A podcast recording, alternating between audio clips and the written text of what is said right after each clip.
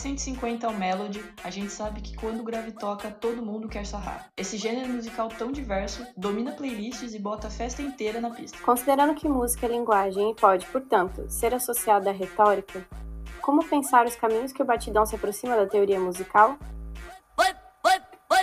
Eu sou Tainá. Eu sou Lud.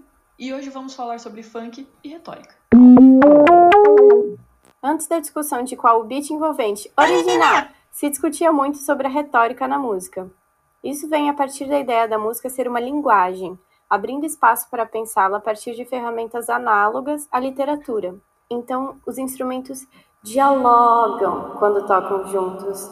O solo é tal qual um monólogo. A performance do instrumentista copia termos de um dramaturgo. Desde o período barroco, com muita influência da produção de filósofos como Aristóteles, Platão, Cícero e Quintiliano, se divulgou a ideia de que a música é sim uma linguagem, e então passível de se associar à retórica. E essa divulgação foi tanta que, especialmente na Alemanha reformada, por cerca do século XVII, fermentou-se todo um sistema de analogias e modus operandi onde a música era naturalmente retórica. Você pensava em retórica para elaborar a música, e a música era retórica por ter todas as suas escolhas feitas a partir da retórica, pensada para elaborar a música, que era retórica. Meio que um ela olhou para mim, eu olhei para ela. Mas afinal, o que é retórica? retórica é um conceito meio complicado, como epistemologia. Mas, em termos teóricos, seria a cópia da significação literária, ou seja, a eloquência, a arte do bem dizer, de comunicar e convencer. Então, a retórica não é a letra, o texto, não fala sobre o fazer ou o compor, mas sim da capacidade de mover os afetos, de cativar a audiência. É a arte de falar bem, de vender bem o seu peixe. A retórica é a capacidade de tocar no sentimento. Sabe aquela pessoa que fala bonito? Tão bonito que dá até vontade de chorar. Retórica é a qualidade que aquela amiga sua tem quando te envia um áudio no zap falando o quanto você é guerreiro e vai sim sair dessa fazendo você se encher de esperança e motivação. Olha aquilo de você vai conseguir sim superar isso. Você tá me entendendo? Você é guerreiro e tudo, mas você tem posicionamentos foda no seu mapa. Você é o dono da porra toda. Você vai superar.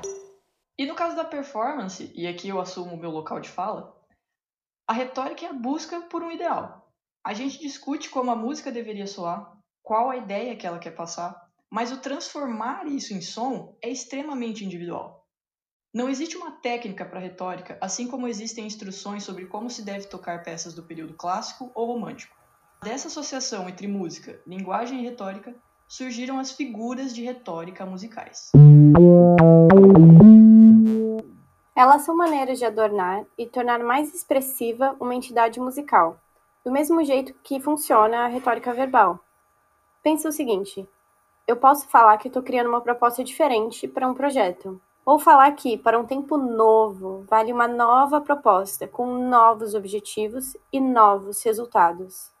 O uso da palavra novo várias vezes demonstra que eu domino a técnica de retórica, que é a anáfora, que se estrutura pela repetição. No caso do discurso musical, ela pode assumir a forma de figura retórica propriamente dita, ou ser utilizada como um recurso expressivo, ou seja, uma repetição que demonstre o domínio técnico ou uma repetição como um marco sonoro, para localizar e conduzir os ouvidos da audiência durante a peça. Para Lausberg, a anáfora, ou repetitio, consiste na repetição de uma parte da frase no início de grupos de palavras que se sucedem. Para o autor, há cinco tipos de anáfora: entre inícios de versos, entre o princípio e o meio do verso, com a repetição do verso inteiro, em diversos lugares do verso, e anáfora sintática em prosa. Para a comparação que iremos traçar entre a anáfora no texto verbal escrito e na música instrumental, iremos nos apoiar nas definições de figuras de retórica ad Herenium de autoria anônima atribuída a Cícero durante a Idade Média, nas definições de Joachim Bernstein em sua obra Música Poética e nas definições de Athanasius Kircher em sua obra Misugia Universalis, retiradas da obra de Bartel. Na canção Bumbum Tantão, MC Fiote diz: Vai com bumbum tantão, vem com bumbum tantão, Vai mexe o bumbum tantão, vem desce o bumbum tantão. E é evidente aqui que a repetição cria uma ênfase, e a repetição do texto escrito condiciona uma repetição no instrumental. Vai, vai com o bumbum tantão, vem com o bumbum tantão, vai mexe o bumbum tantão, vem desce o bumbum tantão, vai mexe o bumbum. E é interessante interessante pensarmos na conexão entre ele e Bach, um velho conhecido desse podcast. Uma vez que o Fiote estava em busca de flautas, trombou com a do Bach e ficou com ela na cabeça. O fato da flauta ter quase que impregnado na cabeça do MC revela uma outra causa que já comentamos no episódio da elegia, a retenção, ou seja, a capacidade de guardar melodias que, de certa forma, são repetitivas. Se a gente pensar na produção contemporânea de música, essa é uma ferramenta bem comum. Com as novas ferramentas de streaming, mais artistas buscam começar a música com um refrão ou um trecho que deve se repetir pela canção, criando retenção.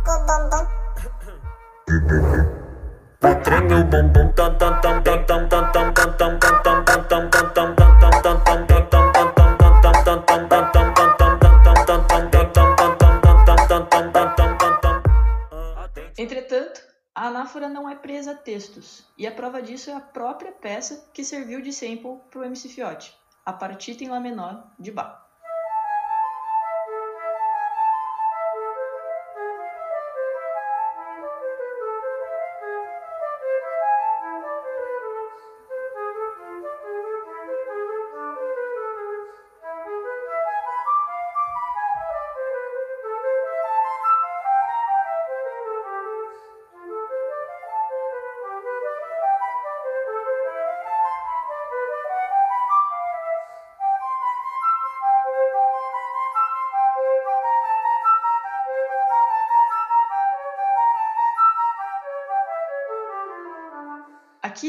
Repetição também é feita como ênfase, sem depender de um texto literário, mas sim da sua capacidade de convencer, da própria peça, do uso da retenção como ferramenta de segurança e de marca inicial.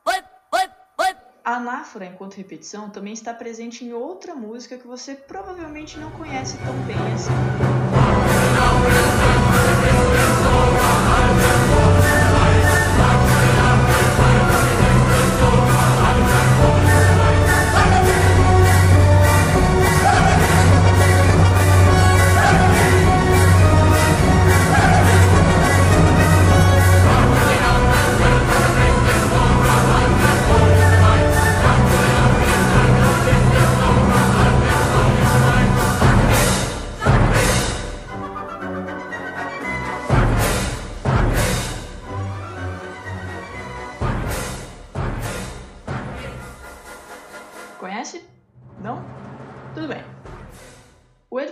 Grieg escreveu em 1875 a suíte Peer.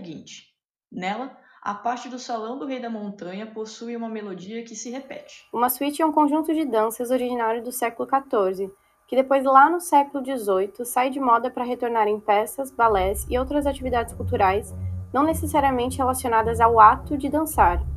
Aqui, novamente, com a ideia de ênfase, Grieg estrutura tanto a harmonia quanto uma variação timbrística, ou seja, a melodia principal passa por quase todos os instrumentos de uma orquestra romântica.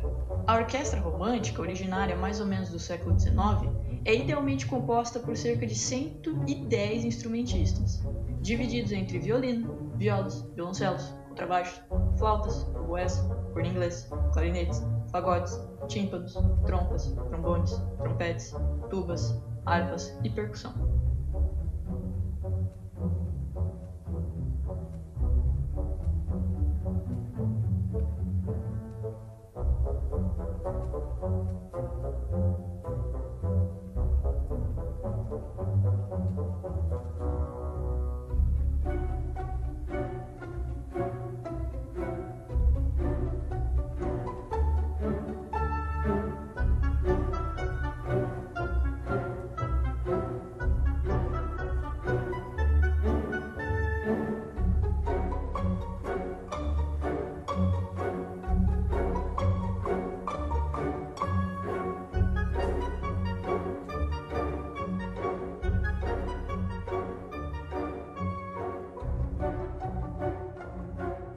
Ignorar que a peça de Grieg, ao contrário da de Bach, já tinha em si um caráter mais, digamos assim, profano. A trilha, composta para uma peça de teatro de Henrik Ibsen, Peer Gynt, descreve as aventuras de um Pedro Malas Artes norueguês, sempre cínico, astucioso, com um repertório infinito de enganos, sem escrúpulos e sem remorsos. E nesse trecho em específico, o encontro dele com os trolls malignos. Em 2014, MC Livinho, com seu hit Mulher Kama Sutra, reviveu a melodia de Grieg, com um piano introdutório, sopros e até a própria melodia da letra. Livinho segue a mesma ideia de ênfase proposta por Grieg, elevando a tensão que a música traz e a ideia de clímax para outro ponto.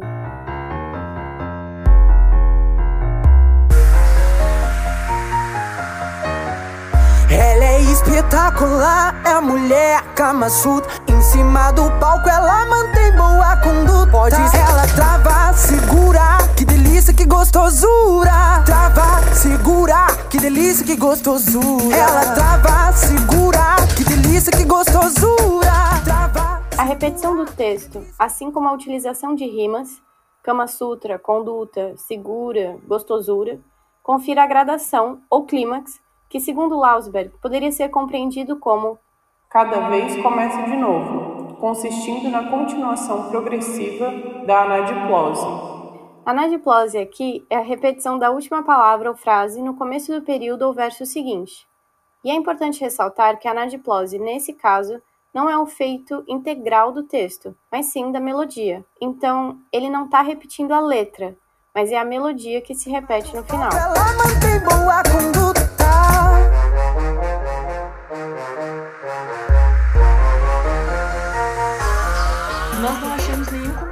Sobre o processo de produção dessa música, mas acreditamos que se inspirar em peças orquestrais clássicas possa ser uma prática comum, já que Picada Fatal foi completamente inspirada em Bibi de Bob de Boo, certo? Identificar uma figura retórica ou de linguagem em uma música composta pós-século XVII significa mostrar que, apesar da música, instrumental ou vocal, ter virado objeto de estudo e prática de outros campos, como o da estética, as composições continuam a lançar mão de figuras de retórica. Tanto na música renascentista, Affectus Exprimere, quanto na música barroca, Affectus Movere, o que permite a aproximação entre retórica e música são os afetos, com os quais se pode persuadir, convencer, tocar. Então, é pelo sentimento que o discurso retórico consegue atender plenamente seus objetivos e funções, assim como é o beat envolvente que mexe com a mente de quem está presente. A apresentação de músicas de diversos períodos e de gêneros tão contrastantes aqui pretendia explorar que a análise musical por meio de figuras de retórica não se restringe a uma pura escrita barroca ou renascentista, mas ao contrário. Podemos afirmar que as figuras retóricas são usadas na música de séculos posteriores e que mantêm, além das características que as definem no âmbito retórico, funções semelhantes no texto musical. Tara Bonacorte assinou a pesquisa, roteiro, apresentação e masterização desse episódio.